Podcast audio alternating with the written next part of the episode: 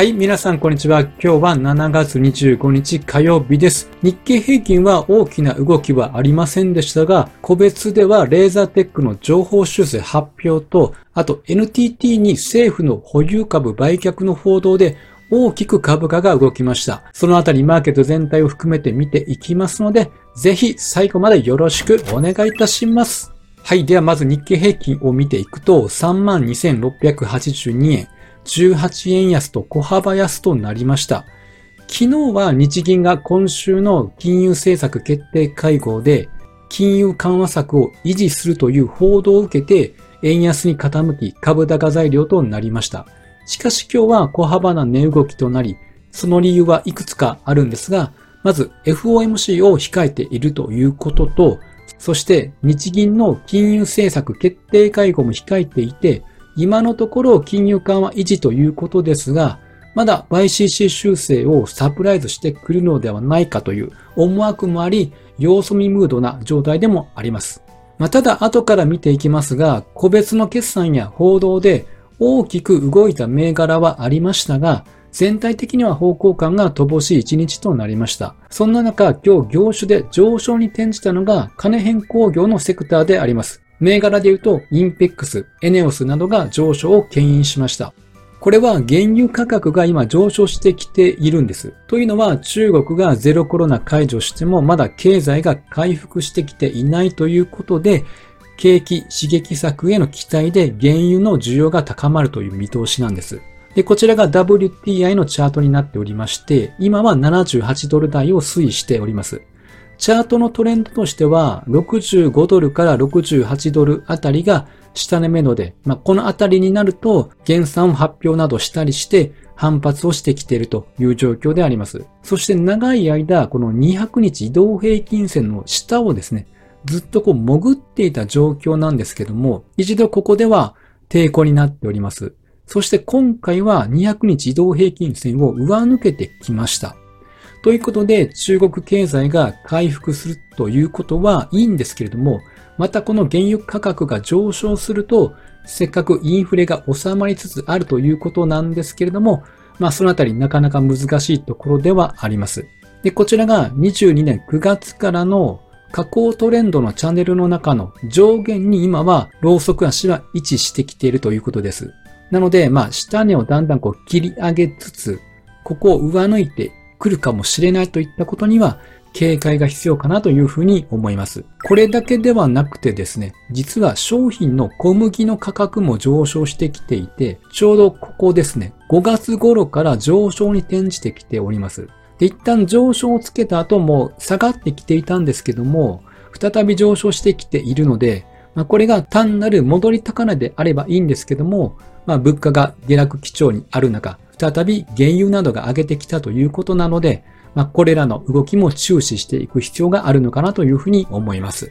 では次に日経平均のチャートを見ていきます。ネックラインの安値が32,306円ということで、終値ベースで1回だけ割り込む場面がありましたが、直近のこの動きなどを見ていると、どうやらこのラインが非常に意識されているような感じであります。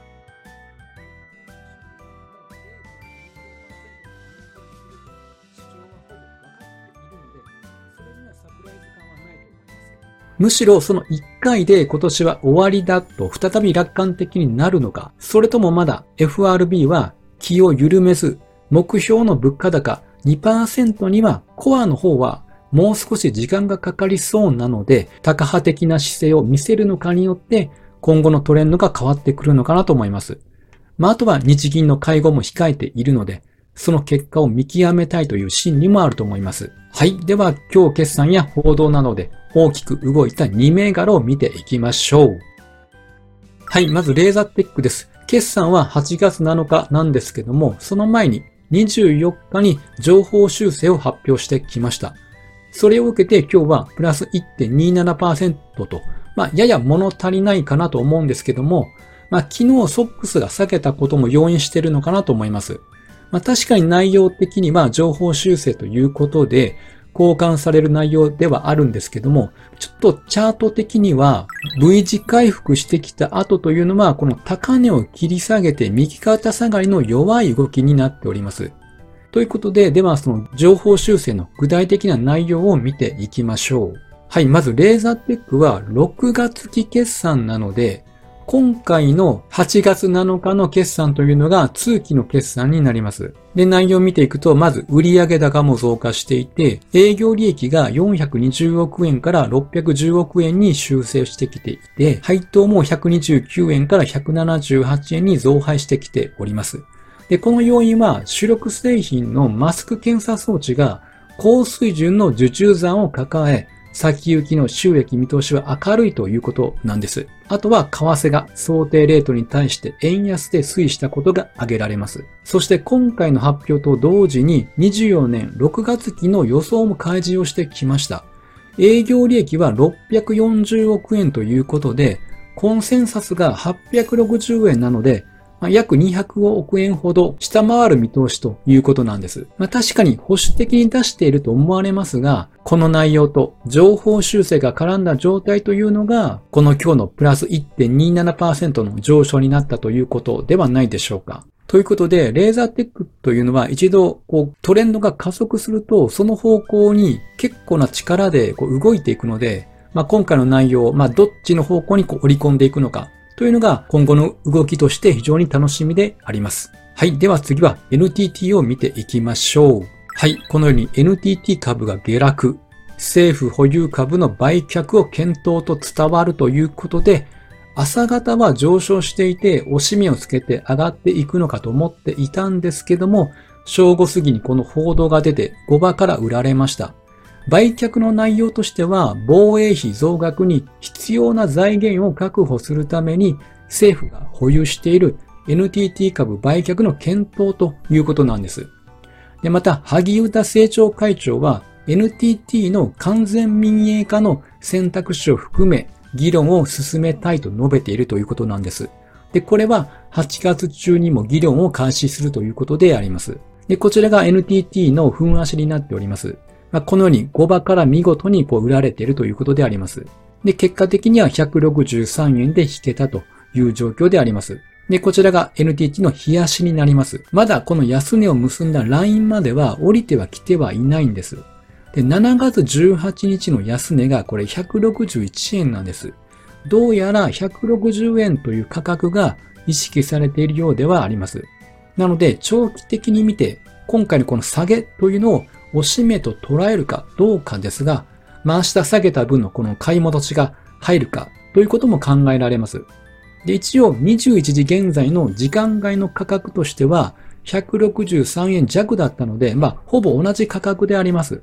まあ、ということでしばらく方向感が出てくるまで、まあ、どっちに向かうのか見極めたいところではあります。そして最後に今週の超重要なイベントがこう目白押しであります。26日に FOMC があります。そして27日にアメリカの GDP の速報値が発表があります。そして28日に日銀の政策金利の発表があります。YCC 修正あるんでしょうか？それとも金融緩和維持、どちらかだと思います。そして28日夜にはアメリカの PCE デフレーターの発表が控えております。まあ、といったどれも重要なイベントということなので、しかも月末なので、ポジション調整の可能性もあるのかなと思います。なので、まあ、これらの結果を確認して、次に備えていきましょう。はい。では本日は以上となります。音声でお聞きいただいている皆様、いつもご視聴していただきありがとうございます。このような感じで役立つ株式マーケットの内容をお伝えしております。ぜひフォロー、いいねしていただけると嬉しいです。それではまた次回お会いしましょう。